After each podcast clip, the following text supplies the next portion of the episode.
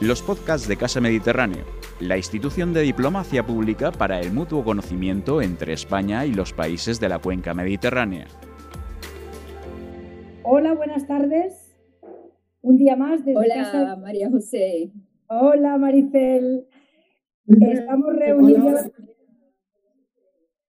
Estamos esta tarde eh, desde Casa del Mediterráneo haciendo un encuentro muy especial y mirar el título como es de increíble, ¿no? Las diosas del cacao. Y vamos a tener la oportunidad de saber de un tema que afecta mucho a la ciudad de Alicante porque, y a Alicante en general y a España, porque el cacao vino de América hace ya 500 años y justo este año se cumplen los 500 años. Teníamos muchas cosas previstas para realizar antes del COVID y no se han podido hacer. Y fíjate por dónde la única actividad que va a celebrar o va a homenajear este, este acontecimiento tan importante quizás sea este pequeño encuentro que vamos a hacer hoy, ¿no? Entonces, el cacao viene de América y hoy precisamente nos vamos a ir a América. Nos vamos a ir a América del Norte y América del Sur, porque allí viven estas dos diosas que vamos a entrevistar esta tarde y que tengo el, orgullo, el honor de, conocer, de compartir amistad con ellas desde hace años, sobre todo con Maricel, y nos van a abrir un poco la, luz de, qué es lo que es el cacao, de qué es ese mundo que parece que todo el mundo sabe y no sabemos absolutamente nada. Yo tuve la suerte de hacer un curso de formación con ella el año pasado y, a partir de ahí cambió mi vida. Eh, disfruto porque conocer las cosas es amarlas y desde que conozco el tema del cacao con un poco más de profundidad me he convertido en una fanática. Y, le doy muchísimas gracias a Maricel por haberme abierto otro producto más, que yo me, engancho a muchas cosas, pero este, esto del chocolate, y justo ayer en, en, Estambul tuvimos una reunión bastante importante con, con un señor también muy importante, era el cónsul honorario de España, y yo ya he cogido la costumbre de viajar, siempre viajo con mi aceite, y ahora viajo también con buenas pastillas de chocolate. Y cuando estábamos en la conversación y todo era como de mucho, de muchísimo nivel, o sea, había mucho juego, el embajador proponía cosas interesantes, importantes con respecto al gobierno de España y Turquía. Y en ese contexto tan em, importante, a mí se me ocurrió sacar una barrita de chocolate.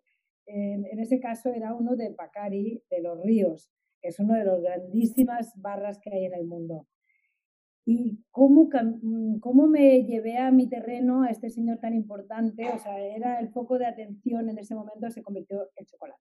Porque no era el chocolate, yo le dije, no, te lo tienes que poner en la puntita de la lengua, dejar que se disuelva, no podemos masticar el chocolate, bueno, todo eso que he aprendido con Maricel, y ahí tenemos que es un, una commodity o un producto para descubrir, para conocer. Y las diosas de las que hablamos, tengo que, tengo que buscar eh, literatura porque presentar a Maricel Presilla es como, eh, me lo tengo que leer, porque claro, son tantas cosas las que, las que resume ella, ella que tengo que leer un poco, porque ella es especializada en historia medieval española, europea y Latinoamérica. En la época de la colonia, cuando era colonia española, y también hace es antropología cultural. Estudia en la Universidad de Valladolid, conoce España perfectamente y además os tengo que contar que Maricel, quizá la amistad de Maricel y mía venga de que yo en una conferencia en San Francisco em, apunté que era alicantina y ella oyó Alicante y se emocionó porque antepasados vinieron de Benissa no solo su papá, su tatarabuelo o su antepasado, el marido, sino que se encontró con otra señora de Benissa y dos beniseros, que no sé si se dice así, se encontraron en Cuba y, crearon esta magnífica familia de Maricel, que al visitar Maricel Benissa eh, se emocionó muchísimo porque veía en el rostro de los, de los paisanos a toda su familia, ¿no? O sea que esto de la unión de España y América es patente, lo tenemos en muchas cosas, pero hoy lo tenemos también en las personas, ¿no? En esta persona que es Maricel Presilla. Pues aparte de estudiar historia medieval y de saber tanto de, la historia y de, la antropología, eh, resulta que de repente se nos pone a, investigar sobre gastronomía, vinculado un poco también a la historia, ¿no?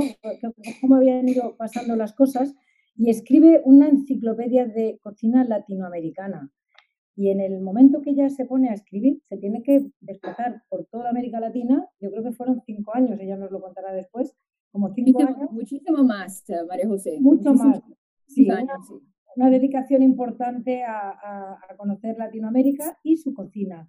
Y de ese, ese tiempo donde ella tenía que practicar las recetas que iba a poner en su libro, porque es verdad que en América cuando escribes de cocina, primero tienes que probar las recetas, se puso a cocinar y, fruto de su trabajo le vino su otra profesión, que es la de cocinera, porque Maricel durante más de 20 años ha sido propietaria de dos maravillosos restaurantes latinoamericanos en Nueva York y de una tienda de ultramarinos que se llamaba Ultramarinos, Cucharamama y Ultramarinos.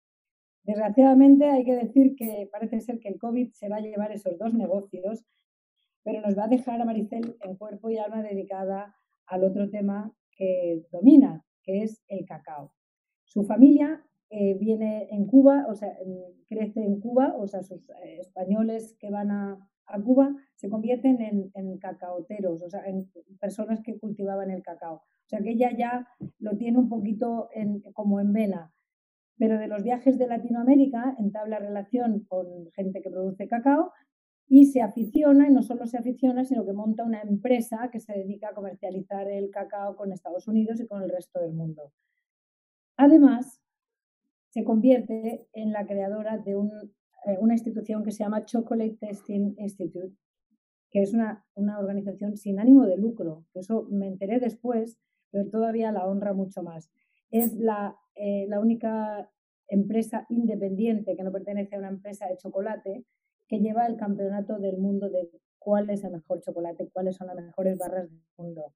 Maricel, con otros socios, está en ese maravilloso proyecto y además desarrolla el, la cata del chocolate de una manera ultra moderna, que es una técnica que deberíamos de aplicar para otros productos, porque lo más avanzado que yo he visto en cata de productos es la, la empresa que ella nos contará como se llama 70, 70% o 70, no, 70% es, la, es la, la, empresa de mi socio Martin Christie en el Reino Unido.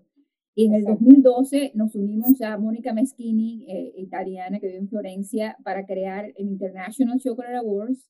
Y la competición está tan grande, con 12, 12 rondas eh, a través del mundo y una mundial. Y un poquito más tarde creamos el Instituto de, de Cata de Chocolate y de, y de Cacao que realmente es, la institución que supervisa a, la, la, competición de, chocolate. Y tú, por supuesto, en, en Monastrell, que tomaste el nivel 1 y 2, sabes perfectamente cómo funciona el instituto. tuvimos una, una experiencia maravillosa en el restaurante de María José, inolvidable para mí, yo creo que me cambió la vida completamente. Y creo que tuvimos un impacto eh, con tantos buenos estudiantes, inclusive dos personas que trabajan para la compañía alicantina Valor. Pues fue una experiencia muy especial y donde aprendimos, eh, yo aprendí muchísimo de ustedes también, de vosotros. Perdona porque sabes que, yo soy... Yo te voy a dejar a ti, Maricela, ahora que nos, nos vayas contando, pero bueno, lo que yo quería dejar claro es que probablemente nos encontramos delante de la persona que, eh, que más sabe de cacao, mm, bueno, del mundo que yo conozco, desde luego, y probablemente del mundo en general. Y te, lo agradezco, pero eh, llevo mucho tiempo trabajando en eso, hace 30 años. Y no solamente por el tema familiar, que obviamente me une orgánicamente al, al, al, cacao. Eso era casi menos importante porque yo no le di la importancia que realmente requería, ¿no? Y eso fue algo que, que empecé a entender mucho más tarde pero llevo 30 años o más trabajando en el tema del cacao y chocolate, así que he aprendido algo y pues continuamente aprendo. De, cuéntanos, cuéntanos, cuéntanos, cuéntanos por favor, ¿qué es el cacao fino? Porque es que esta es la gran diferencia. Lo que a mí me ha cambiado la vida después de estar contigo aprendiendo de cacao es eso, ¿qué es el cacao fino? Fíjate primero, hay que saber lo que es, primero hay que saber lo que es el chocolate malo, sí. el mal cacao. Eh, eso es una cosa esencial, algo, algo que hay que aprender a, distinguir los problemas del cacao a través del, chocolate que no es fino. Eh, realmente un cacao extraordinario no puede producir un chocolate plano eh, sin complejidad. Un chocolate fino es un chocolate que viene de un cacao complejo, tratado muy bien en la post cosecha, que da notas de, de sabor extremadamente interesantes, eh, un viaje largo en boca, eh, no hay eh, sabores desagradables, no te queda un retrogusto desagradable, siempre es agradable y siempre, siempre son, sorprende porque puede tener unas notas de sabor muy interesantes como notas florales, por ejemplo, el nacional puro de, del Ecuador. Del, de Ecuador y también de partes del Perú. Eh, puede tener notas florales. Hay un cacao especial en la parte de, de la Amazonía peruana, en, en, Cusco, en el Brain, que tiene sabor a frutas tropicales, a guanábana, por ejemplo. Ah, puede tener también flores. Eh, es extremadamente complejo. Lisi Montoya, que, nos, se ha reunido con nosotros, eh, se suponía que estuviéramos en, en, en Monastrell, en Alicante, en marzo, pero ahora estamos reunidas de esta forma virtual eh, Lisi, em, que es chocolatera artesanal y realmente punta de lanza de la industria de chocolate fino en el Perú, hizo un chocolate maravilloso con, con un chuncho uh, cusqueño y ganó, eh, en nuestro concurso ganó el premio al mejor chocolate del mundo. Así que imagínate, mujer peruana, utilizando un cacao que realmente era desconocido hace pocos años. Eso es lo que está pasando. Cuando pruebas un, el chuncho de, de Chatel, que es la compañía de Lisi, em, te quedas asombrado porque no, no es que sientas un sabor a, a, cacao, a chocolate, lo que, lo que asumimos como el sabor a chocolate, sino que hay una plétora de, de sabores y de aromas. E, es extremadamente complejo. Una cosa sí es realmente eh, una de las grandes cosas que tiene Latinoamérica, que tiene Perú, la diversidad genética, encontrar ese tipo de cacao, y que haya pequeños chocolateros como, como Lisi, que tiene una pequeña fábrica muy eficiente, que haya podido encontrar este cacao, tratarlo de una manera correcta, porque si se sobretuesta se pierden esos sabores complejos. Y hacer una barra espectacular que, que ha ganado al, al, mejor chocolate del mundo. Y eso no, puedes, no, no te puede parecer quizás tan importante porque hay que entender, pero sí lo es, porque hay que entender que son miles de muestras que se mandan al concurso nuestro, al International Chocolate Awards. Es la competición más grande del mundo independiente. Tú has dicho, competir, tú has dicho competir con gente de tanta, de tanta mm, eh, fama y de una trayectoria muy larga y ganar ese premio realmente es algo eh, algo fantástico. Por eso, es otra, por eso es otra de las diosas que va a estar esta tarde con nosotras. Ella sí, ella sí, es una diosa. Yo la verdad que soy semidiosa y tú eres la diosa mediterránea. Y cuidado, porque ahora, también... Ahora hablaremos, ahora hablaremos con ella también. Yo tengo que hacer un poquito de, de, tengo que hablar un poquito porque nosotros tenemos un gran desconocimiento del producto. O sea, tú has dicho, sabe a chocolate. Pues nosotros, yo creo que en, en, en España hay un terrible desconocimiento del cacao, a pesar de ser unos grandísimos consumidores. Ya, ya creo que somos de los que más consumimos del mundo. Pero eso que tú has dicho sabe a chocolate, era, lo que yo sabía hasta que hice tu, el curso de aprendizaje. Pero en el mapa sensorial que, con el que trabajamos, que es digital, sabes que el centro de ese mapa sensorial es el, lo que se llama el cacao. Eh, fíjate el mundo que hay alrededor. El mundo que hay alrededor, tú has dicho chocolate chuncho, pero está el Piura, está Nacional. Bueno, el Piura, es, el Piura es una zona del Perú que tiene eh, un, un, cacao muy especial de cotiledones blancos que es de origen nacional. En algún momento el nacional, eh, a través de los ríos, eh, cruza los Andes y se establece en Piura, eso no es una cosa tan antigua, y es, un, es un cacao extraordinario y de Piura sale muy buen cacao. Eh, y se hace muy buen chocolate. Y Lice lo conoce muy bien porque también trabaja con, con el cacao de, Piura. Pero efectivamente, eh, cuando hay un, cacao que no es complejo, un cacao común como el amelonado, que realmente se, se, se cultiva mucho en África, es el, la mayor parte del cacao que se produce en África es de ese tipo y en, en otras partes del mundo, como en, como en Indonesia, por ejemplo. es un cacao común. Eh, no es complejo, pero a muchos chocolateros les gusta porque tiene lo que ellos identifican como un sabor a cacao. O sea, puede ser que te impacte al principio, pero es plano y ese sabor se va. Y luego ese tipo de cacao tradicionalmente se ha tostado mucho. Y lo que eso eh, implica es que vas a obtener notas de café y la gente está acostumbrada a tomar café. Y no del arábico, sino del café común, normal y corriente, es sobre tostado. Entonces, bueno, eso puede ser que para muchos chocolateros que hacen bombones eh, resulte importante porque además añaden mucho azúcar y enmascaran eh, esa, esos tonos planos que son aburridísimos. Pero un, cacao fino es complejo. Eh, te, va, te, va, a llevar, te va a llevar un viaje. Maricel, ¿cuáles son las zonas precisamente de cacao? Porque ya, hemos, ya vemos claro que el cacao que conocemos aquí más es el cacao africano, que es el amelonado, que es más plano, que no tiene gusto en la boca de otras frutas, como pasa con los cacaos finos. ¿Y cuáles serían las zonas de cacao de las Américas?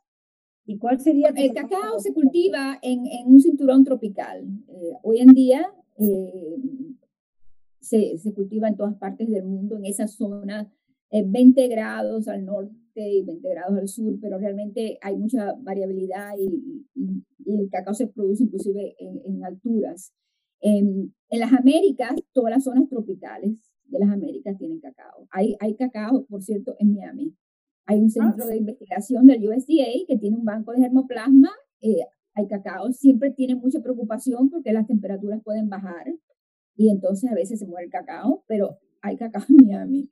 Y mm, en todas las zonas tropicales, todos los países del Caribe tienen, tienen cacao. Por ejemplo, la República Dominicana es el mayor productor del Caribe y posiblemente uno de los mayores productores de cacao fino uh, de todas las Américas. Y en, en Sudamérica, eh, los países productores son Venezuela, con su famoso criollo, su porcelana, su guasare. Colombia tiene excelente cacao también.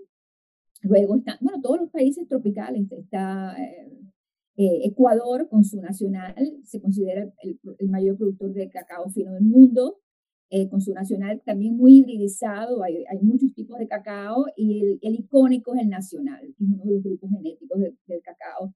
Luego está Perú, que para mí es la tierra prometida del cacao, porque la mayor parte de los grupos genéticos que se han identificado están en el Perú, en la zona de la Amazonía. El cacao eh, es originario de la alta Amazonía y de ahí se sale a diferentes eh, sitios en las Américas por muchos motivos. Y eh, Perú eh, tiene una reserva genética todavía por explorar. están empezando ese viaje. Hace, ¿cuánto fue, Lizzie, que, que empezó el, el, el, Salón de Chocolate? ¿Hace 11 años fue? exactamente, 10 años. Hace 10 años. Bueno, hace 10 años, cuando yo fui a, Lima, al primer salón de chocolate, había solo una chocolatera artesanal, que era Lindsay Montoya, en aquel momento 10 años.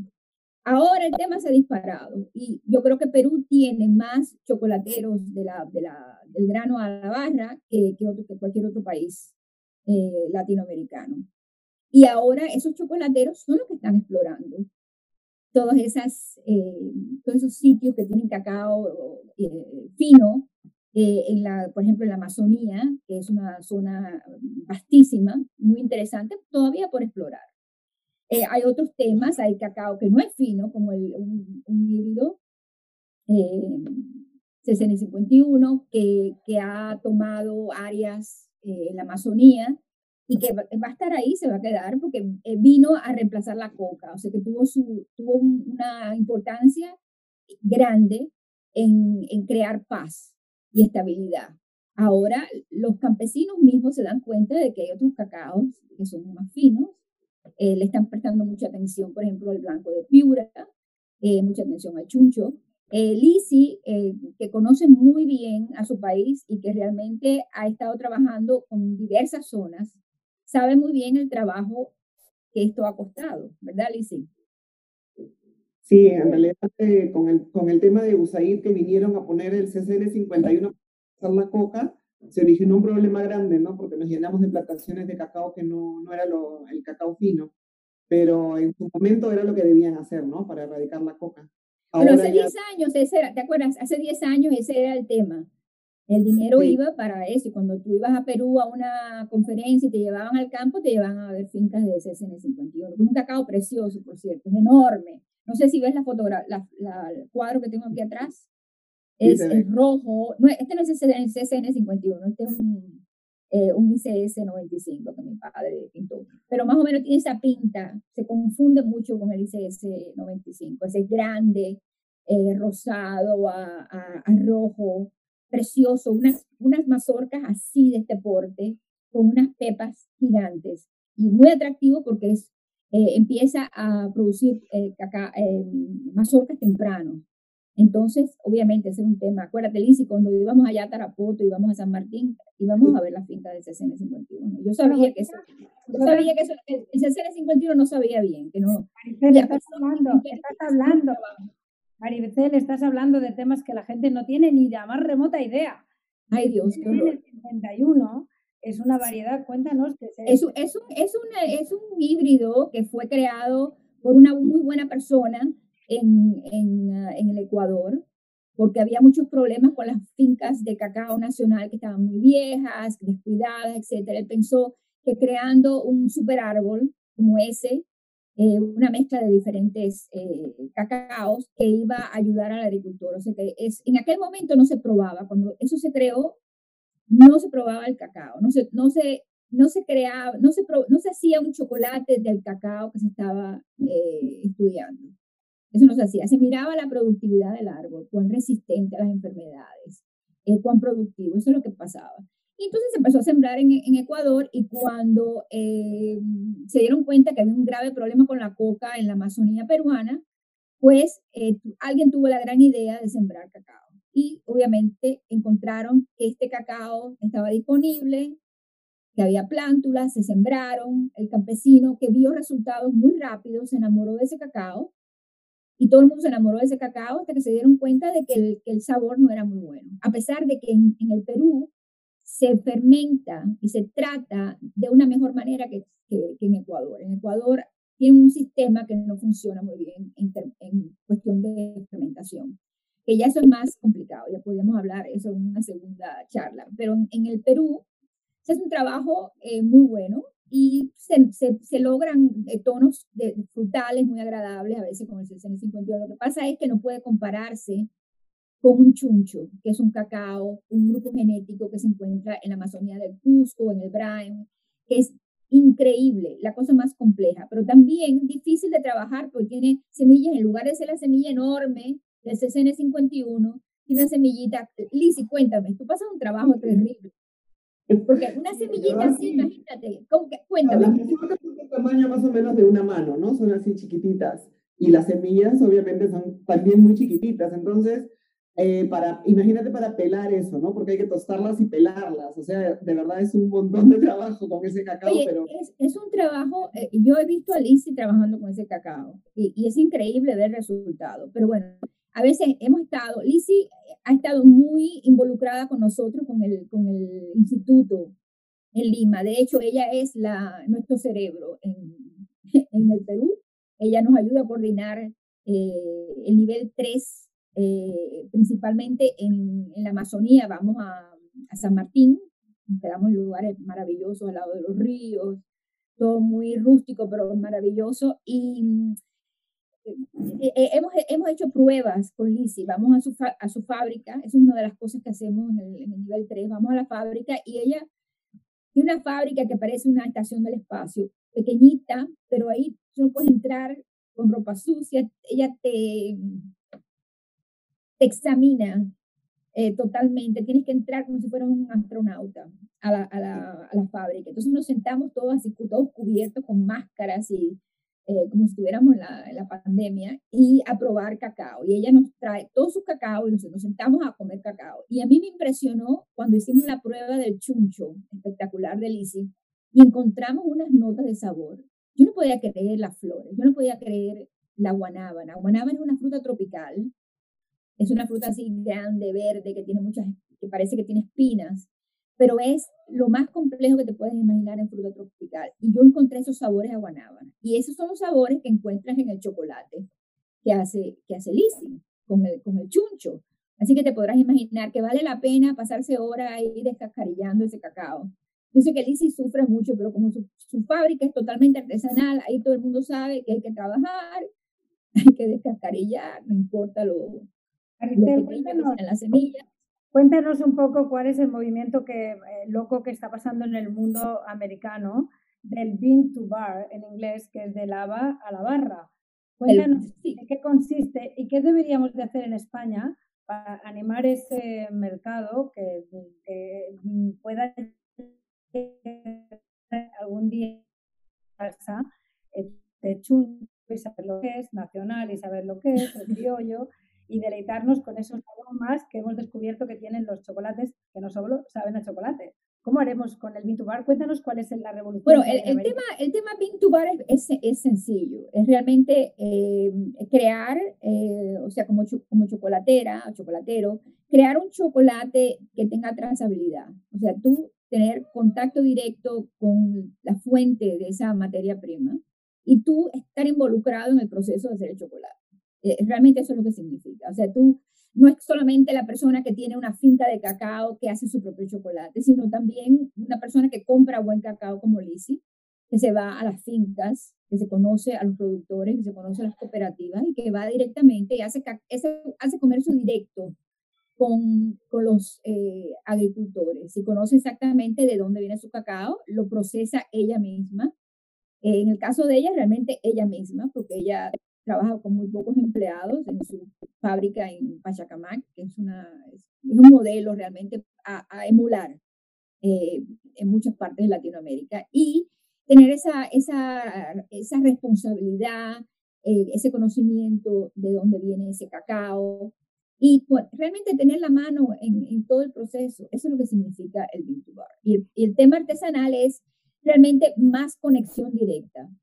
Y España realmente no tiene ningún problema en hacer eso, no necesitas tener una finca de cacao. El cacao es un cultivo tropical, no es como el plátano que se da en España, no se da en España. El cacao, pero eh, eh, eh, España tiene una trayectoria de haber comprado muy buen cacao a través de los siglos. El cacao criollo, María José se fue. ¿A dónde ha ido? Bueno, no sé si debo seguir. No, me está viendo. ¿Eh? bueno, María José, te contaba la trayectoria de tu país maravilloso.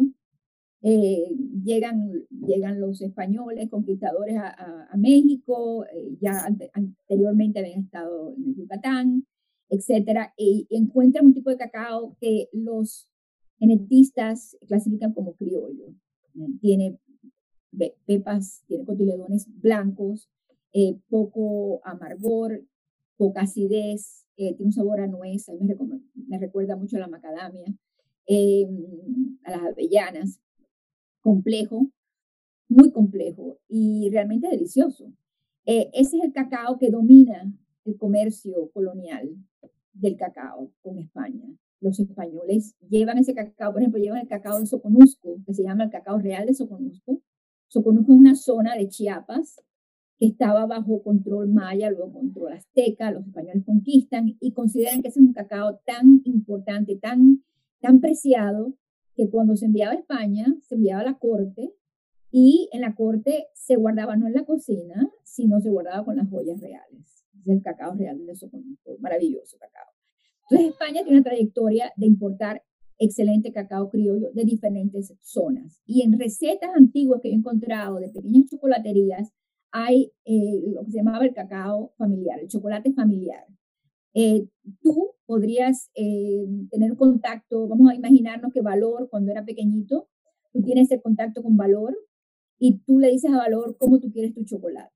Tú quieres tantas libras de cacao, de tantos kilos, hablando como los españoles, de cacao de, de Maracaibo, eh, tantas, eh, tantos kilos de cacao de Guayaquil, que era más barato, es el cacao nacional, eh, tanto de azúcar, tanto de canela, es tu receta familiar.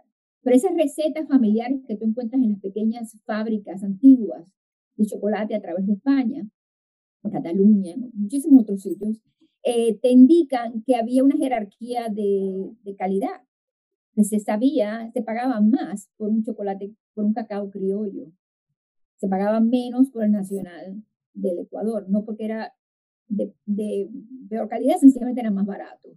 ¿Y entonces había cacao, había cacao en África ya, en explotación? Eh, eh, lo de África realmente explota mucho más tarde, ya explota ya para el siglo XIX, cuando de verdad empiezan ya a, las exportaciones, cuando todo empieza a cambiar. Entonces, cuando eh, llegamos a la industrialización, obviamente hay mucho cacao, era más el tema cambia, ya no es el tema artesanal, ya los, los cacaos más preciados que se siguieron usando, por supuesto. Eh, pasan un segundo nivel, porque obviamente si tienes un cacao barato, que vas a sobretostar, que le vas a añadir azúcar, que no vas a hacer cosas, no vas a hacer recetas complejas. Por ejemplo, la que te mandé, la receta que te mandé, que es del, chocolate de los agasajos, que tiene azafrán. Siempre me recuerda, me, me, recuerda tu trabajo con el azafrán cuando veo esa receta, que es deliciosa, pero es una receta compleja. Tiene rosas también tienen vainilla, o sea, es un chocolate caro si te pones a, imaginar los precios de esas, de esas especias. Eh, pero desde luego, eh, eh, España tiene dominio de recetas importantes. Yo hago una receta del 1644 española, la serví en la Casa Blanca cuando cociné en la Casa Blanca, maravillosa complejísimo. cocinó, es la única mujer que ha cocinado en la Casa Blanca. La mujer, latinoamericana, la primera que cocinó en la Casa Blanca. El chocolate caliente que hice, que lo serví en pequeñas eh, copitas, eh, una receta española del 1644. Pero te indica que en España se entendía la complejidad del cacao y de las bebidas de, de, de chocolate. Y que eso se fue perdiendo. Y ahora sí, los españoles toman chocolate caliente, a mí me encanta, el chocolate caliente con churros es una maravilla, a mí no me importa que lo sobretueste, me encanta. Así bien, bien espeso, pero con harina, que eso es, eso realmente es una interpretación del el chocolate espeso que se tomaba en las Américas, que se, se engordaba con, con maíz, con harina de maíz, y con el pinol, por ejemplo, que todavía en las Islas Canarias tienen ustedes pinol.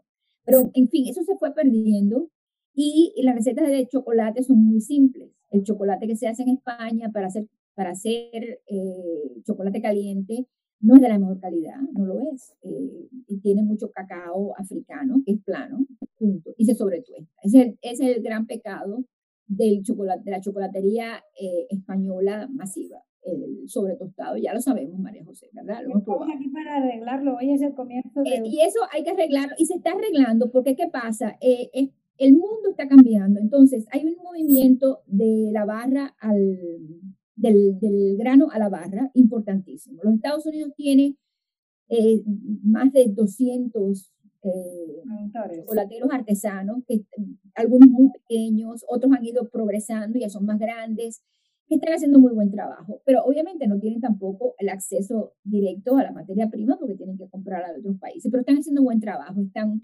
comprando buen cacao en pequeñas cantidades, obviamente.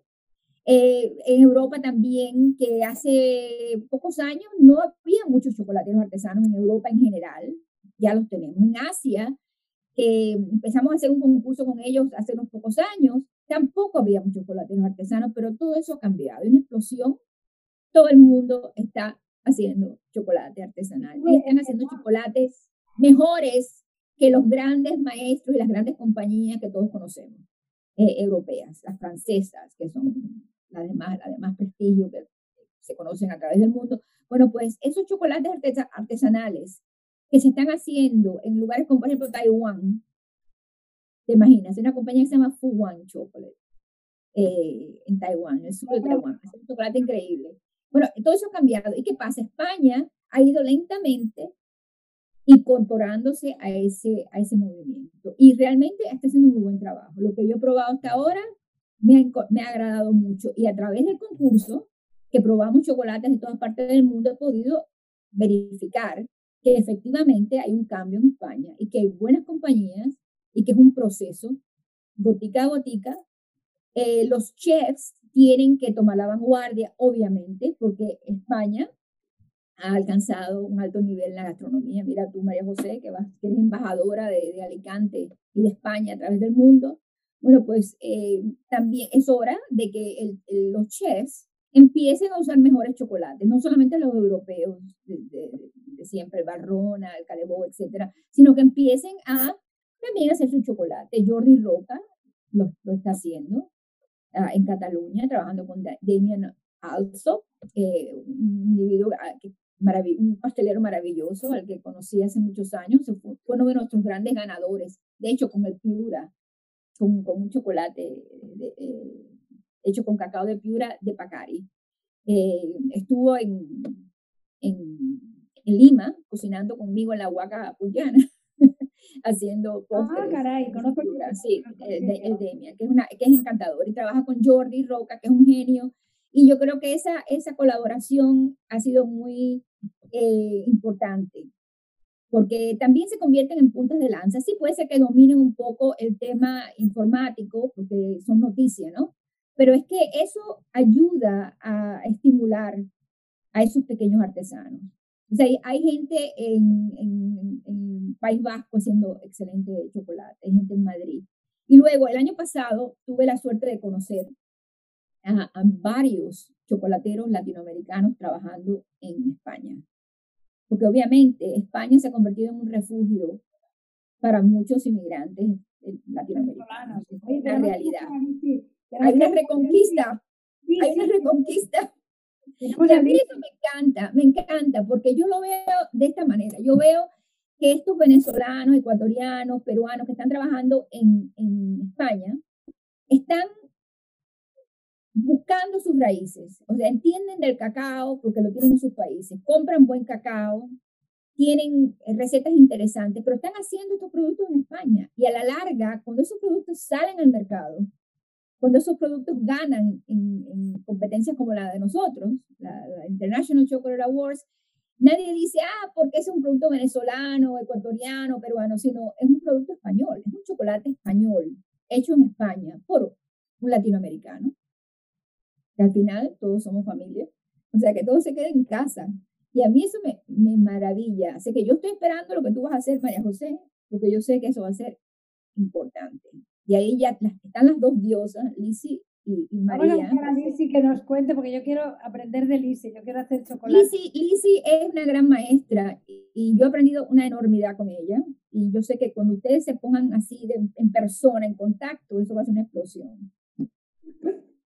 Lisi, ¿qué nos cuentas de tu experiencia haciendo tus barras de chocolate? Cuéntanos las dificultades que has tenido, porque mujer, empresaria, tienes todos los ingredientes para tener que luchar mucho más, ¿no? ¿Cómo ha sido tu vida para, para tener éxito?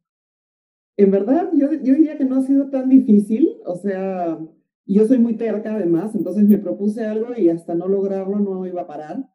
Entonces, y esto comienza con un viaje que hago a Brasil y veo un pueblito que se llama Gramado, donde había montones de tiendas de chocolate. Decía, ¿por qué en el Perú no hay esto?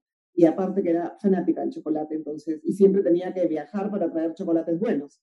Entonces ahí decidí, eso fue en, en diciembre del 2008. Exactamente a los nueve meses abrí la tienda. Me tomó nueve meses hacer mi proyecto para aprender en Cuba cómo hacer chocolate. Porque aprendí en la escuela de chocolatería de Cuba a cómo hacer el chocolate. Me fui a hacer el curso allá. En Perú no había en esa época ningún curso para hacer chocolate. qué casualidad, ¿no? Justo en Cuba. Pero en Cuba me enseñaron a hacer el chocolate desde la pasta de cacao. Y yo pensé, perdón, que eso iba a ser suficiente para poder hacer mi propio chocolate bueno, ¿no? O sea, hacerlo solamente con dos ingredientes. En, Cuba, perdona que te interrumpa, pero en Cuba el, el cacao viene de la zona donde, de, donde viene mi familia, que es la parte de Baracoa. Y ese cacao se procesa en una fábrica que hay en Baracoa, que fue creada por Che Guevara hace, hace unos 60. Y ese, esa pasta es la que se lleva para hacerlo, se hace una pasta y eso va a La Habana y a otros lugares. Exacto. Entonces el curso era desde pasta solamente, no, no, el curso no era con grano. Entonces llegué a Perú en mi planta, empecé a fabricar mi, propio chocolate comprando pasta y me di cuenta de que no era lo que yo quería. Decía, este no tiene el sabor que yo estoy buscando. Y dije, ahora sí estoy en problemas. ¿Cómo voy a hacer para aprender a hacer desde el grano? Y me inscribí en un, en un proyecto que hay en, en Bélgica que te mandan a técnicos que están ya jubilados y no cuesta nada, o sea, son gratuitos, solo les tienes que pagar el, el alojamiento y la comida.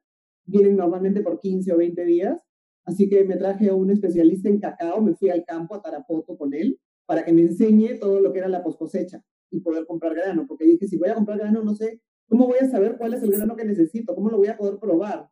Entonces él vino y me enseñó, viajamos al campo y luego se quedó conmigo haciendo formulaciones y así fue al segundo año que comencé a trabajar ya con agricultores y siempre me entusiasmaba la idea de encontrar tantas diferentes este, perfiles en los cacaos. Entonces ahí decidí, tenía, escogí cuatro que eran los que más me gustaban y, y hacía probar a la gente que puedan comparar cómo un chocolate con la misma fórmula exactamente igual puede ser totalmente diferente. Entonces cada uno tenía un perfil muy, muy distinto, uno mucho más cítrico, el otro más floral y más suave, el otro súper balanceado con nada intenso. Y, y, hay mucha gente que, por ejemplo, ¿no? O sea, mi chocolate Kimbiri es, es muy, muy planito, digamos, ¿no? Tiene, tiene algunos sabores ricos, pero suave, y es el que más le gusta a las mujeres. Las mujeres prefieren algo que no sea tan intenso, porque lo veo cuando las parejas en las ferias, en, en los shows, en, donde, estamos vendiendo los chocolates, prueban y dicen, ah, no, la mujer se compra el Kimbiri y el hombre se compra un pucacaca, que es súper cítrico, frutado, mucho más intenso en sabores. Y ese nombre, pucacaca, qué buen nombre. Buenísimo, el cacao pucacaca. Lo que pasa es que eh, para poder identificar bien los cacaos, lo que yo hice fue ponerle el nombre del pueblo donde, donde, donde se cosecha ese cacao, ¿no? Entonces, por eso son, el único que es la, la excepción de la regla es el, el chuncho, ¿no? Que es, es, una variedad, pero en los demás yo le pongo el nombre del pueblo donde yo compro ese grano, ¿no? Y, y luego, en realidad, no, no, me fue difícil, me tomó varios años lograr mis premios porque tenía que seguir eh, trabajando con los agricultores, porque en verdad el trabajo que yo hago es la parte fácil, ¿no? O sea, yo lo tuesto, le echo un poco de azúcar y ya está. No hay mucho más que hacer. Pero si ese chocolate en el campo no se trabajó bien, no sirve de nada, o sea, a mí no me sirve para nada el, cacao. Entonces, yo me acuerdo mucho cuando gané ese premio, eh, me dijeron que di unas palabras y lo primero que se me ocurrió dije, mi agradecimiento a los agricultores que hicieron este trabajo, porque ellos son los que vieron que ese chocolate tenga ese perfil y esa complejidad, ¿no? Si ellos no hubieran hecho un buen trabajo, eso no hubiera salido así. Y me tomó tres años trabajando con ellos hasta que lleguen a ese punto de conocer ya bien cómo hacer todo el proceso post cosecha, separar las mazorcas de por variedades, porque igual en todas las plantaciones hay mezclas. Y, y, otra cosa bien importante y que los ayudó mucho a esforzarse es que nosotros los, los que trabajamos en chocolates finos, les pagamos tres o cuatro veces más por kilo que la gran industria que viene a comprarles lo que sea como sea, ¿no? Porque y eso es importantísimo, María José, el tema del, del, del pago al agricultor. Es la sostenibilidad. Tiene que costar y hay que pagar más. Es el tema de la sostenibilidad. Lo primero que tienes que sostenerte es a ti mismo. Y los agricultores que no se sostienen eh, no tienen vida, o sea, se morirán. No puede ser y no es justo. O sea, por eso estamos hablando con vosotras y con Lisi, porque tu proyecto es maravilloso. Por cierto, ¿tu chocolate está asequible en España? ¿Chatel? En este momento no, pero justo está saliendo un embarque el sábado a Alemania y desde ahí la, distribuidora lo va a mandar a cualquier ciudad de Europa, ¿no? Ella, va a ser mi centro de distribución y es Micaela. Micaela, porque yo creo que... Micaela Schupp, que es una de, las, de, los, de los miembros también del, de, de, nuestra, de nuestro instituto, ella está en Hanover eh, y, es una, se llama chocolate, eh, Chocolates Deluxe. Eh, después te voy a mandar el enlace. Eh, es una buena fuente de, de, buenos, de buenos chocolates. Que es difícil, ahora estamos hablando de, de, algo y los que están escuchándonos dirán, ¿y ahora cómo pruebo yo el chocolate fino? ¿no? Eh, realmente hay, hay, yo sé que en el corte inglés está Pacari y que online se pueden comprar de mm, five, cinco elementos, ¿cómo se llama la compañía que trae Pin to Bar, ¿no? De, de lava hay una compañía que ahora tiene todos los, todos los perfiles de cacaos de, de, bueno, de América Seguro. ¿España? ¿La compañía está en España? Sí, en Barcelona. Ahora, en Barcelona. voy a decir el nombre, voy a hacer una pequeña incursión. Pero que vamos, que no es fácil irte ahora a una tienda y encontrar esto de lo que estamos hablando, porque os aseguro que no saben, casi nadie sabe de lo que estamos hablando. Bueno, es, es poco. Te vas al corte inglés, por ejemplo, en la castellana, eh, y entras y, y, hay una gran sala con, con Pierre Marcolini, este belga. Yo, pero si hay gente en España que están haciendo buenas cosas, hay chocolates en Latinoamérica que son espectaculares. O sea, yo quisiera ver el día donde cuando yo entre al corte inglés no me encuentre el señor Marcolini, sino me encuentre a los españoles, a los latinoamericanos, la, la gran familia nuestra, eh, me parece importante. O sea, hay, empieza a haber variedad, pero todavía falta mucho.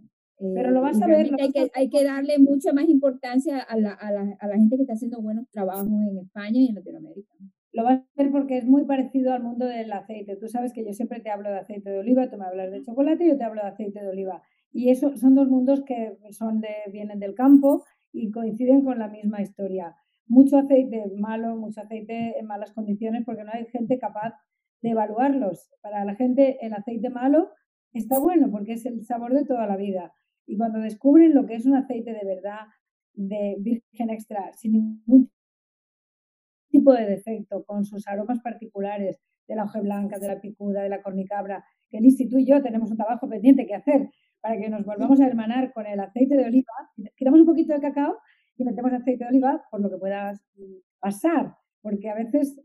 y, se, logran cosas muy, muy interesantes, se logran muchas cosas interesantes con eso. Más aromas. te cuento, eh, Thomas Keller, tú sabes quién es Thomas Keller. ¿Lo he probado? Eh, maravilloso chef.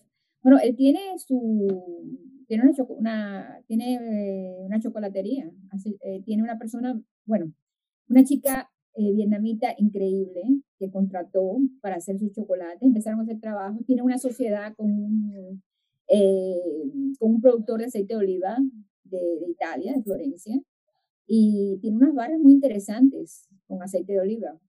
Sí, porque a veces eh, un componente menor en una, en una barra, un componente menor es... Tiene, tiene, tiene una, una, obviamente tiene un método propietario, ¿no? Eh, para poder hacer esa mezcla, porque no crea que es sencilla, ¿no? Hay que trabajarla. Pero es muy buen aceite de oliva. Vamos a pensar que es buen aceite de oliva. Yo lo he probado. Y esta chica hizo un muy buen trabajo. Eh, o sea, es algo que todavía hay que entender, o sea, cuesta un poco de trabajo para mucha gente entenderlo. Yo, yo no llevé ninguna barra esa en la clase, no me acuerdo. Sí llevé tu, tu chocolate. Eh, no llevaste, pero lo vamos a hacer lisito. Chatel, Chatel es la marca, el nombre se llama Chatel. S-H-A. Puedes escribir, ¿no? Podemos chatear, sí. ¿Lo puedes escribir tú? Es Chatel. Oye, Lisi, escribe lo que tú eres mejor que yo. ¿Con doble L? Eh, doble T y doble L. Doble T y doble L. Es un, nombre, es un nombre exótico que tiene que ver con su gato. tu gata, tu gata, ¿no? mencionado también Pacari. Eh, también Pacari. ¿Cómo es la historia de, de Chatel, del nombre? ¿Lisi? Shalom se llamaba mi gato y Catel se llama mi sobrina. Ah, pues mira, un gato y una sobrina. un híbrido. no lo cuentes, por favor. qué, qué, historia tan interesante. bueno, mira, si te pones a pensar en el nombre de Pacari, que todo, es todo místico, etcétera, eh, Chatel, pero suena muy exótico. Sí, sí, suena. Lizzie, Lizzie es exótica, porque ella me dice que su mamá es alemana, así que ella es alemán y peruano, eso es exótico. Y, y Lizzie es muy alemana en ese término, bueno, si vamos a creer todos los estereotipos de los alemanes como gente muy puntual y muy precisa, etcétera, Lizzie hay que tener, temerle. Si a Lizzie no le gusta un cacao, lo devuelven. Y creo que va a formar un, un ejército. Un lombo allá en, en, la, en, la, en la cooperativa si el, si el cacao no es el que ella quiere. Lizzie es, respetada, porque Lizzie no tolera eh, las injusticias ni los trucos. Lizzie es una mujer derecha, ¿sí o no? Lizzie. Sí, así es. Confirma, demasiado, confirma. Demasiado a veces. Sí, a veces sí soy un poco exagerada en eso, pero sí, a mí me gusta hacer las cosas bien, respeto a la gente y me gusta que me respeten. Eso es lo más importante, creo. No, ya la respetan todos, le, le temen. Pero está bien acompañada, ¿no? Porque tú eres, tú eres su hada madrina, que me consta. Yo la adoro, yo, yo la conocí y, y yo me fasciné con, con Lizzie. Eh, eh, me, me, encantó su manera de, de, hacer negocios, me encantó su dedicación y el hecho de que del valor que tenía. Cuando yo fui a la fábrica, yo no me lo podía creer. O sea, ella, la fábrica está en Pachacamac. Si sabes de la historia de Perú, sabes que ese el sitio de un templo muy importante en la época incaica y inclusive mucho más antiguo que eso. Es una zona que es un desierto, porque obviamente Lima está en un desierto. Y cuando vas hacia el sur, hacia Pachacamac, ves que las dunas. Eh, para llegar a la, fábrica de Licia hay que ir por unas carreteritas pequeñitas, estrechas, y ves a los árboles así llenos de arena, porque el viento lleva la arena por todas partes. Cuando llegas a la fábrica, no, no sabes que hay una fábrica, pero todo está limpísimo. Desde que pisas el pequeño jardín de la fábrica, sabes que hay algo diferente. Todo está impecable. Cuando entras y ella te obliga a vestirte como astronauta, te das cuenta de que hay una, una personalidad fortísima, porque todo el mundo funciona de una forma, de una forma eficiente e impecable. Y como ves, como ella tiene el control de todo el proceso. Para mí, ese es un ejemplo. Yo siempre la utilizo a ella como ejemplo cuando voy a hablar sobre las mujeres en Latinoamérica. Porque yo quisiera que ver a más mujeres eh, involucrarse directamente. En, en, Latinoamérica hay mujeres eh, trabajando con el chocolate. Está Elizabeth Agudelo en Colombia, que tiene su finca y cultiva cacao y tiene su chocolate. Trabajo extraordinario. Yo quiero ver a más mujeres eh, trabajar de esa forma directa y, y trabajar como Lizzie. Y Lizzie es, es emprendedora. Lizzie agarra el avión y se va a Taiwán, a donde tenga que ir, a donde tenga que ir a promover su chocolate. No tiene miedo de salir. Y, y tú me has dicho muchas veces que el, el, cacao siempre ha estado vinculado a la mujer, que todas las imágenes, y ahora hablamos ya de tu parte de historia, que todas las imágenes que aparece el cacao, siempre hay una mujer con, con haciendo el trabajo. Totalmente. El chocolate lo inventaron las mujeres. O sea, que yo no quiero oír más de que el chocolate tiene que, que, tiene que ver con los hombres. No, el hombre puede haber cultivado la, el árbol de cacao, pero seguramente la mujer estaba cuidando el árbol también sí, y ayudando en la cosecha. Pero la, la, la persona que decidió que esas semillas servían para algo más que para hacer jugo, o para comérselas, como una fruta, fue una, una señora, fue una señora eh, de Centroamérica, de, la, de Mesoamérica, eh, que decidió que procesarlo como se procesan otros alimentos, como los ajíes. Eh, decidió secarlo, igual que se secan los, los ajíes o los pimientos, eh, y decidió procesarlo y tostarlo, como se procesan y se tuestan otros alimentos eh, que se usaban en la época precolombina. Y decidió que eso había que molerlo, y cuando lo probó y lo mezcló con maíz, que era una de las cosas que ellos utilizaban en su, en su alimentación continuamente, pues se produjo algo y se creó una bebida. Pero eso fue una señora, una mujer, trabajando con su piedra de, de moler, su, su metate, que es algo importantísimo. El metate viaja a España. De hecho, en España se hacía chocolate utilizando el metate para moler lo hemos visto, lo vimos en Chocolates Valor, ¿recuerdas en la visita? Claro que sí. Lo obvio, metate. Sí, sí. Pero se usó por mucho tiempo el, el metate. O sea, la manera de procesar el chocolate eh, continuó, se cambiaron, eh, se cambió el proceso, se mecanizó, etcétera, pero la, el principio de, del tostado, descascarillado, de moler, todo eso es precolombino y llega a España eh, cuando los conquistadores regresan y hay una cultura transatlántica de, de, del chocolate. El chocolate, pero en fin, o sea que a mí me fascina ver gente como Lizzie que, que, conocen la, que conocen la industria, que son líderes, porque cuando hay un tema de reunirse los chocolateros en, en Perú, ¿a quién llaman? Llaman a Lizzie. Lizzie es, es líder. Y ah, la, también la estamos llamando en España. Recuerda, Lisi, que tienes un viaje pendiente. Porque Así es. Yo creo que nosotras, desde Mujeres en Gastronomía y Casa del Mediterráneo, que nos está apoyando en todo lo que hacemos, deberíamos liderar este, esta vuelta del chocolate fino a, a España y de por España puede ir luego también a Estambul, que tenemos allí ahora también buenos contactos. Ya yo sé que ya contigo con un pie en Estambul ya me veo que vamos a estar allí muy pronto. Yo lo que me alegra, me alegra, tanto que estemos reunidas de esta forma virtual, porque yo tenía tanta ilusión con ir a, a Alicante en, en, marzo. Realmente para mí fue un choque emocional. Yo tenía mi pasaje. ¿Te acuerdas, Lizzie? Lizzie tenía su pasaje también. Lizzie estaba en México con la familia. Su marido, su marido estaba en México. Estaba me quedé en México. Mi esposo fue a correr y mi hijo a correr un Ironman en Campeche. Y justo el día del Ironman, el, sale el presidente peruano a decir que cierra el aeropuerto. Así que nos tuvimos que volver después de cinco días en un vuelo humanitario. Por suerte lo conseguimos, hay gente que sigue allá todavía. Te fuiste a Colombia, de Colombia te ibas a ir a, a, a Madrid o a Barcelona y después a Alicante, una cosa así, ¿no? Bueno, no me acuerdo bien, era, no, yo estaba llegando de otro viaje, estaba llegando de, de Dubái, de Chocoa.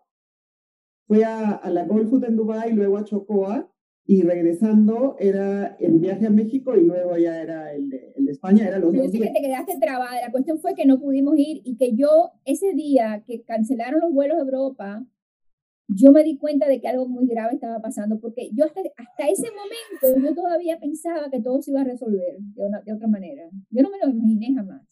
Yo había estado en San Francisco en, una, en, en una, un festival de chocolate y cuando regresé a Nueva York, yo tuve una, una persona que se sentó al lado mío, que tenía catarro, una chica, y se soplaba la nariz, era terrible la tos, y yo decía, voy a coger el COVID. Me tapé con una manta, y así llegué cinco horas de viaje, tapada con una manta, no fui ni al baño porque no quería ni pasar cerca de esa chica porque me iba a decir, yo le iba a decir perdón y ella me iba a responder, yo no quería tener contacto. y, bueno, pero ahí empecé a tener miedo y mi marido me decía, con ese miedo que tienes, ¿cómo te vas a ir a, España? Decía, me tengo que ir a España, tengo que ir a Monastrell, Lizzie Montoya va a venir a, estar con nosotras, vamos a hacer proyectos, vamos a ir a Venice a ver a, mi, a la familia de mi, de mi bisabuelo, qué sé yo. Y cuando cancelaron ese viaje, te juro, yo me deprimí tanto y me di cuenta de que estábamos en un problema absolutamente terrible. Así bueno, pero vamos del COVID, porque pero lo lindo es que seguimos con el cacao, el chocolate. Ahora mismo eh, el, el, concurso, los concursos nuestros del International Chocolate Awards continúan de manera remota. Ah, eh, eh hicimos la evaluación de Europa, que por cierto hay españoles que, que le ha ido muy bien. La evaluación de Europa, la evaluación de, de, de Italia eh, y del Mediterráneo también le ha ido bien a, a España. Y eh, ahora estoy haciendo la evaluación de Asia-Pacífico, que es una competencia enorme, enorme. Y en, en octubre, Lizzie, para que esté preparada, viene eh, la ronda de las Américas, que es la más grande del circuito nuestro. Va a ser eh, a mediados de octubre. Tienen que enviar los, los chocolates. ¿Y dónde, los, ¿dónde los evaluáis? La vamos a evaluar aquí en New Jersey. Aquí en New Jersey, posiblemente, eh, eh, bueno, llegan los chocolates aquí, yo los voy a procesar y se van a enviar a nuestros jueces a través del mundo. O sea, tenemos jueces, así que si quieres un paquete, te lo mandamos, María José. Eh, tenemos jueces que están haciendo ese trabajo a través del mundo. O sea, tenemos jueces en Taiwán, en Hong Kong, en Japón, en Portugal, en el Reino Unido, en pues yo creo que puedes, etcétera. puedes contar conmigo porque yo ahora me he convertido en una fanática. Como tienes el nivel 2 y saliste muy bien en los exámenes y te fue muy bien en la cata ciegas, pues entonces eres una persona ideal porque manejas el sistema digital, que es el mismo sistema que utilizamos en la clase, es lo que se está utilizando. Lizzie, ha cambiado todo ahora, ¿sabes? El sistema de evaluación tiene que ver con el mapa sensorial, tiene que ver con el tema del instituto. O sea, es más largo, ahora te, ahora te lleva mucho más tiempo evaluar una, una muestra. Pero es mucho más difícil. Y al final tienes el mapa de sabor del chocolate, que es asombroso. Cada chocolatero va a tener su mapa de sabor. Eso es espectacular. Eso en los cursos a mí me parecía lo más fascinante, cómo se unían los mapas, además, ¿no? O sea, cada uno tiene su mapa, cada uno califica y cómo coinciden todos a la hora que Martin los junta coinciden todos, o sea, es increíble. El, sistema funciona a las mil maravillas y está creciendo cada día y, perfeccionándose, porque a medida que vamos probando chocolates nuevos, el mapa va cambiando. Por ejemplo, cuando empezamos a probar el chuncho, sobre todo el de Lisi, nos dimos cuenta del tema de la guanábana, que no estaba, como punto de sabor no lo teníamos. Entonces incorporamos la guanábana, porque realmente si pruebas un chuncho, ¿cómo vas a describir ese sabor? En las clases que damos, en el nivel 3, una de las cosas que hacemos es que nos vamos, Liz y yo, por ejemplo, eh, nos vamos a, al mercado. Hay un mercado maravilloso en Tarapoto y nos vamos a buscar todos los productos tropicales que podamos encontrar. Todo lo que en el mercado lo llevamos y al, al hotel donde estamos con los estudiantes. Entonces tenemos un día completo probando todos esos productos y hablando de sabor. Porque no podemos tener solamente los sabores que se entienden en Europa, o sea, las frutillas de, del Reino Unido, etcétera. ¿Podrías escribir en el chat el nombre de 70 y de chocolate, todo lo que las referencias? Sí, te lo puedo mandar, pero espérate, yo ahora me vas a poner a hacer... Ahora en el chat pones 70, porque yo el mapa sensorial que utilizáis vosotros es la cosa más impresionante que he visto en mi vida en el mundo de la cata. Y a lo mejor podemos terminar, porque son las 8 y no, sé si nos echan, te podemos terminar con una imagen de, de 70 donde aparecen los, los aromas del chocolate, donde está absolutamente toda la... Si me, hubieras dicho, yo hubiera subido, hubiera traído el mapa, lo hubiera enseñado, pero no estoy preparada totalmente para eso. Maricel, le vamos a mandar una, una foto al señor que, nos está dirigiendo. Ah, perfecto, eso lo, haré. Le mando la foto, le mando, exactamente, no, le, mando el, enlace para que lo, para que lo tenga. Porque también se ha perfeccionado, Lizzie. Yo, yo quisiera que estuvieras eh, como está ahora, porque yo creo que la pandemia ha tenido eh, sus ventajas. Por ejemplo, no solamente estamos dedicándole más tiempo a la casa, al marido y al jardín, a los animales, sino que también nos permite pasar más tiempo trabajando haciendo investigación.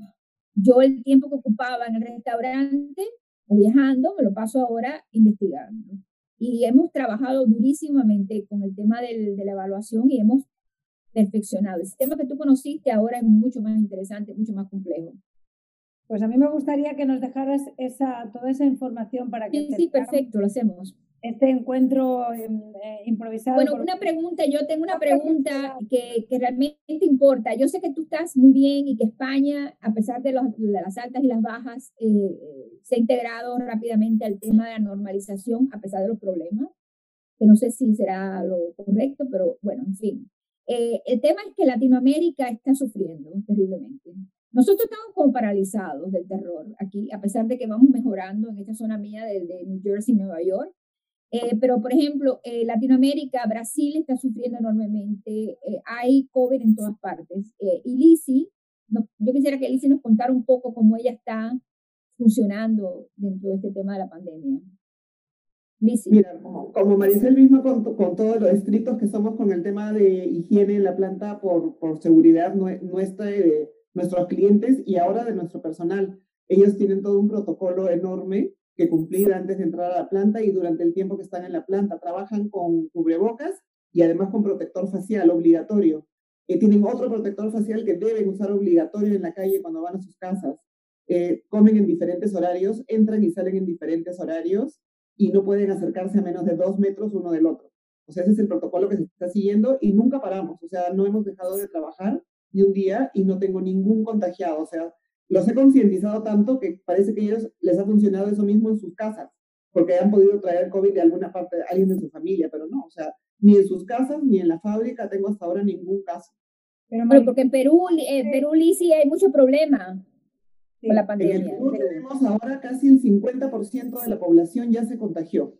Ah. Entonces, yo estamos, sí, o sea, no todos con síntomas, pero de la, y, eh, tenemos el porcentaje más alto de muertes en relación a enfermos. O sea, somos el número uno en muertes, en porcentaje de muertos por, por habitantes. Eh, y ahora mi esposo y yo estamos hace tres semanas aquí y no hemos salido ni a la puerta del edificio. O sea, no salimos. Todo lo pedimos por delivery y no salimos. Hasta que baje, ¿no? Pues está empezando a bajar ya, por suerte. Pero esto hasta que no salga la vacuna hay que seguirse cuidando, no hay otra. Yo creo que en cuanto salga la vacuna, ahí sí que nos juntamos y organizamos el viaje.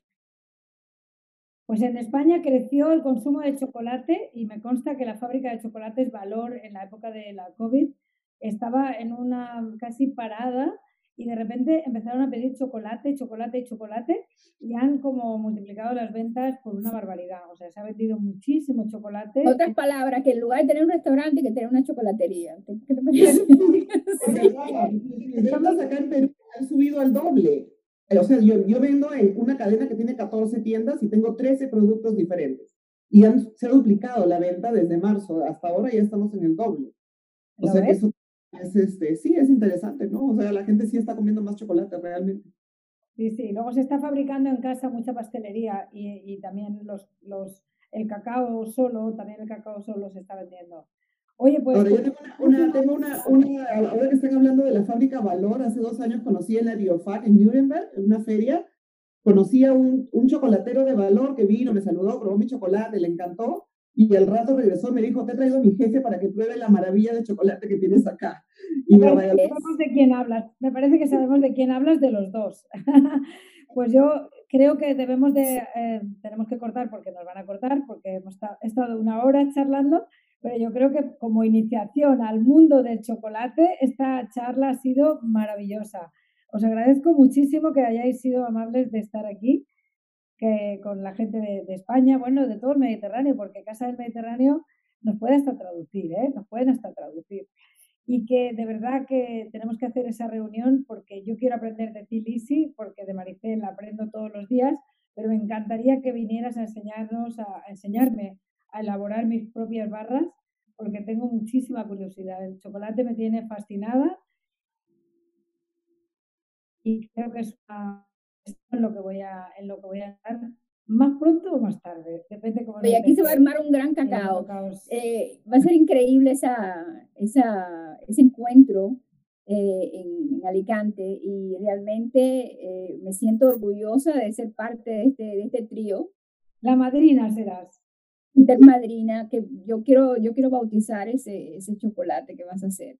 Bueno, barras maravillosas. Os tengo que despedir desde Alicante pero quedamos en, en contacto siempre, sois mis, mis amiguísimas las dos y que bueno, que todo por el chocolate, si tú en 12 años has hecho eso, en España vais a ver que va a cambiar todo el espectro en muy poco tiempo. Maricel, cuento contigo, Lisi, cuento contigo, para que España, que es donde llegó el cacao eh, rústico hace 500 años y de calidad, como ha dicho Maricel, volvamos a, a saber ese chocolate fino, ese cacao fino, que yo os aseguro que no está en el mercado todavía. O sea, está todo por hacer y os puede beneficiar mucho a ti porque viene de un país productor y a toda Latinoamérica, por ese tema también que hablábamos del comercio justo, ¿no? Podemos comprar chocolate y debemos de pagar el chocolate. Comercio, más que comercio, comercio justo, comercio directo, que es lo que realmente beneficia al agricultor pagar más por un buen cacao y hacerlo de una forma directa, sin, sin intermediarios. Hay, el intermediario que tiene conciencia es importante, por supuesto, pero hay que pagarle más al agricultor. Muy bien, pues reinas, diosas, un beso muy fuerte y hasta siempre. Gracias. Ha escuchado un podcast de Casa Mediterráneo. Para acceder a nuestras actividades y contenidos le invitamos a visitar nuestra página web y a seguirnos en nuestras redes sociales, YouTube, Instagram, Facebook y Twitter.